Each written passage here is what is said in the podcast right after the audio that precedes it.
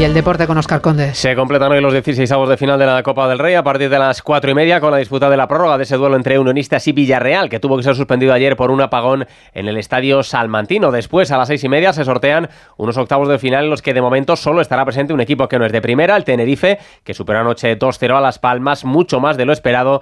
Tuvo que sufrir el Barcelona para derrotar 2-3 al humilde Barbastro, que peleó la eliminatoria hasta los últimos segundos. El técnico azulgrana, Xavi Hernández.